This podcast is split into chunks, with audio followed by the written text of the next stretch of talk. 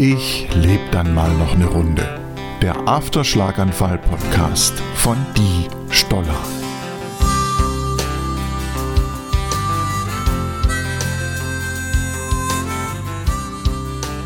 Hi und herzlich willkommen zur dritten Folge meiner Afterschlaganfall-Podcast. Ähm, heute geht es um Erinnerungen, die vielleicht auch gar keine sind, je nach Definition. Ich habe mal gegoogelt, was Erinnerung, was Erinnerungen sind ähm, und lese euch das mal vor.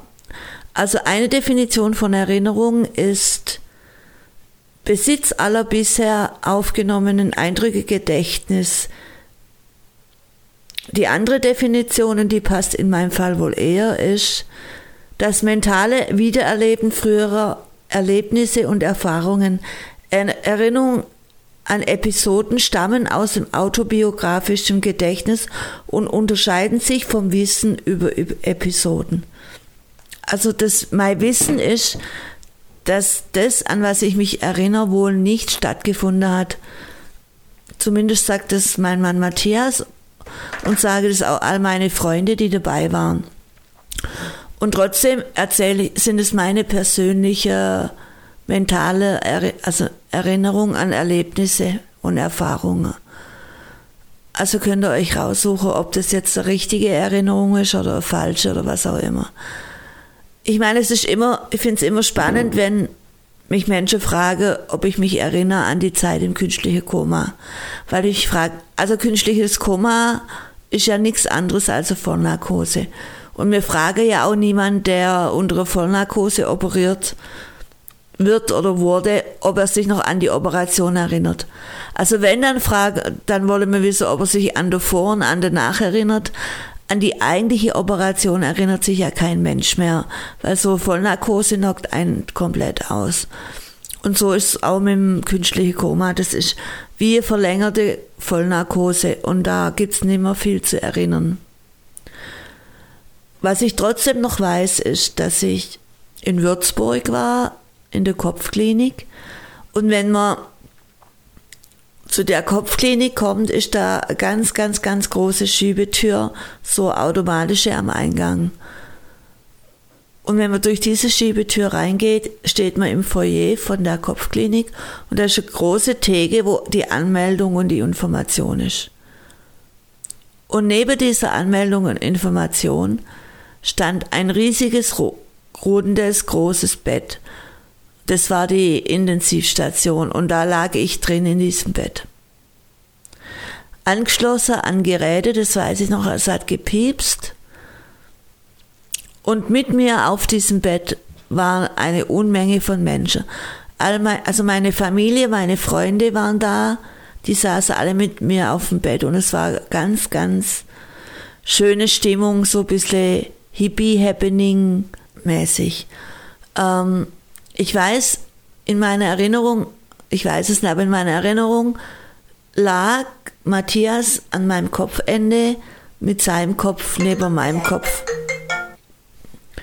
Also ich lag in diesem Bett, Matthias war an meinem Kopfende und hatte seinen Kopf neben meinem Kopf liegen. Und ich weiß, dass er ganz viel mit mir gesprochen hat und ich erinnere mich auch daran, dass er ganz arg viel geweint hat. Ähm, Links neben mir in diesem Bett lag meine Tochter Janina, zu mir hergedreht und ich hatte meine rechte Hand auf ihrem Bauch liegen. Da war meine Enkeltochter drin und das wusste ich und mit der habe ich versucht zu sprechen oder irgendwie Kontakt aufzunehmen und zu kommunizieren. Und ich kann mich erinnern, dass ich echt Angst habe. Also ich habe mich so tierisch gefreut, dass ich eine Enkeltochter krieg. Und ich habe zu ihr gesagt, sie muss aufpassen, dass wir uns nicht verpassen, dass nicht quasi sie kommt und ich schon gegangen bin und wir aneinander vorbeigehen und uns nicht begegnen in diesem Leben. Das wäre echt doof gewesen. Also ich habe versucht, mit ihr zu sprechen und mit ihr einfach in Kontakt zu sein. Und ich habe versucht, meiner Tochter zu schicken, dass alles okay ist. Ähm, Matthias hat extra einen Freund von uns einberufen, von dem er weiß, dass ich es mag, wie er mich massiert. Und der hat, ist auf der rechten Seite von, mein von mir kniet und hat mir die ganze Zeit den Rücken massiert. Ich weiß, dass ich an Maschine hing, weil es gepiepst hat, aber ich habe nichts gespürt oder sowas. Ich habe gesehen, äh, dass meine Eltern da waren, dass meine Schwester da war. Ich habe auch gesehen, dass mein Bruder da ist und habe das sofort abgehakt, als es keine Zeit, weil ich wusste, dass mein Bruder Krankenhäuser hasst und niemals freiwillig dahin gehen wird. Meine zwei beste Freundinnen saßen neben mir und haben sich mit mir unterhalten.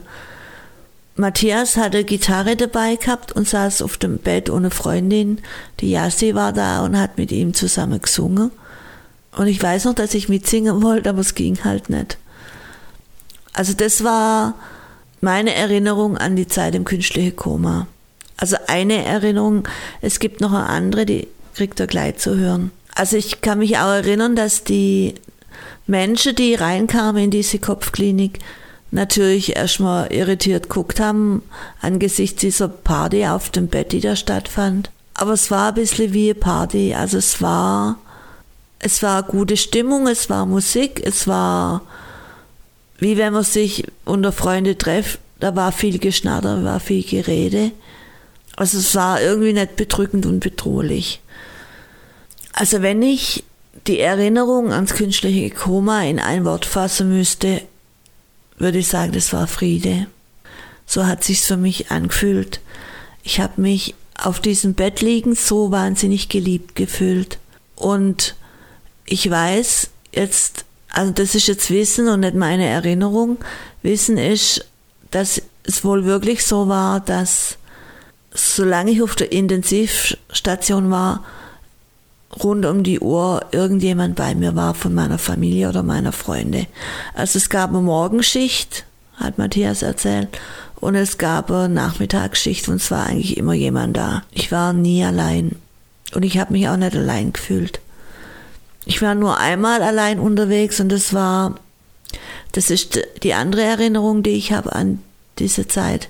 Ich war an einem riesigen großen See, der war ziemlich dunkel, fast ein schwarzer See, in einem Wald, im Hintergrund Berge und in dem See waren lauter so Stege und an den Stege lagen weiße Boote.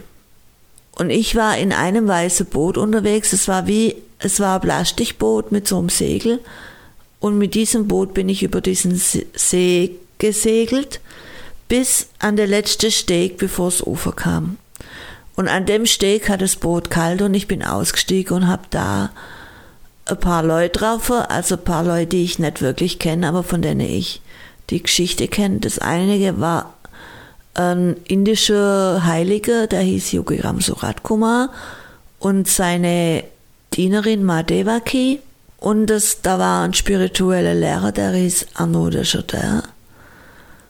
Von dem indischen Heiligen und von de Chardin wusste ich, dass die bereits gestorben sind oder waren. Äh, Madevaki lebt, glaub noch. Also ich war, also ich bin ausgestiegen auf dem letzten Steg und da war einfach klar, hier ist für mich vorbei, weiter komme ich nicht. Und ich habe versucht, zu gucken. Also direkt neben dem Steg ging Landzunge ins Wasser, in den See. Und hinter der Landzunge ging, ging der See weiter. Und ich habe versucht, mich an dem Steg so weit an der Rand zu schleichen, langsam, damit ich spiegeln kann, was hinter dieser Landzunge ist. Weil ich war so unglaublich neugierig, was da weitergeht. Und es war nicht ausgesprochen, es hat niemand gesagt, es hat auch niemand kommuniziert, es war einfach nur für mich völlig klar, dass dieser letzte Steg für mich die Endstation ist und dass ich nicht mehr weiterkomme. Und ich, ich war dreimal, dreimal an diesem See und dreimal an diesem Steg. Und ich kann mich erinnern, dass ich einfach nur neugierig war, ich wollte weitergehen. Und ich weiß, dass ich zu Matthias gesagt habe, wenn es nochmal knapp ist, also wenn nochmal die Situation mit mir kritisch ist.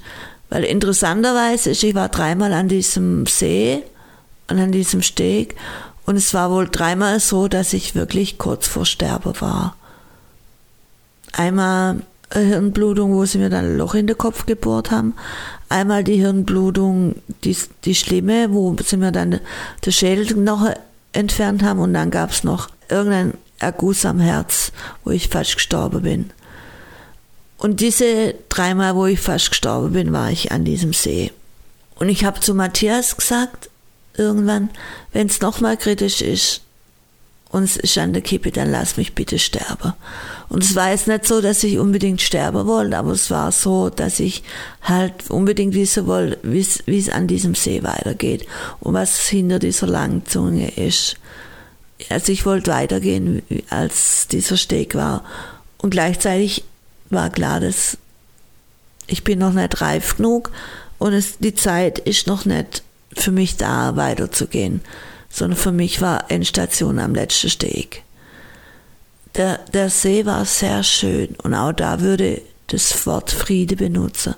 Es war alles ruhig und friedlich und heimelig und deswegen wegen dem See und auch wegen dem runden Bett ist die Erinnerung, in Anführungszeichen Erinnerung, die ich ans künstliche Koma habe, sehr friedlich und sehr ruhig. Zumindest friedlicher und ruhiger als das Aufwachen und die Prozedur, die dann losging. Weil dann ging die Anstrengung los. Das Atmen das Schlucken das Bewegen Sitzen und so weiter. Das erzähle ich euch aber in der Folge, wo es um Reha und Therapie geht. Und da erzähle ich euch auch, wie oft ich von der Kloschüssel gefallen bin oder von ähnlichen Einrichtungen und warum. Okay, danke fürs Zuhören und ich hoffe, euch geht's gut. Mir geht's gut. Bis dann, ciao.